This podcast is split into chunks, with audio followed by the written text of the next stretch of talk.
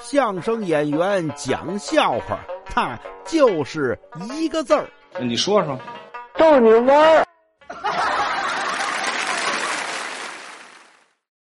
我一哥们儿，大学学这个信息技术的，毕业以后呢，当了一程序员。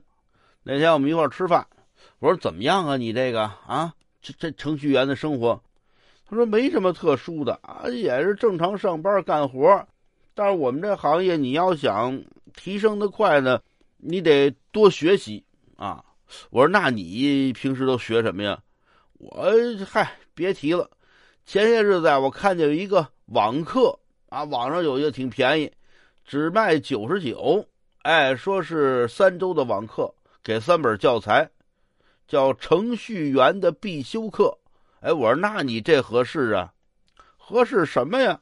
等我交完九十九啊，收到三本教材，我一看，呃，我突然对这个行业呀，呃，产生了动摇啊。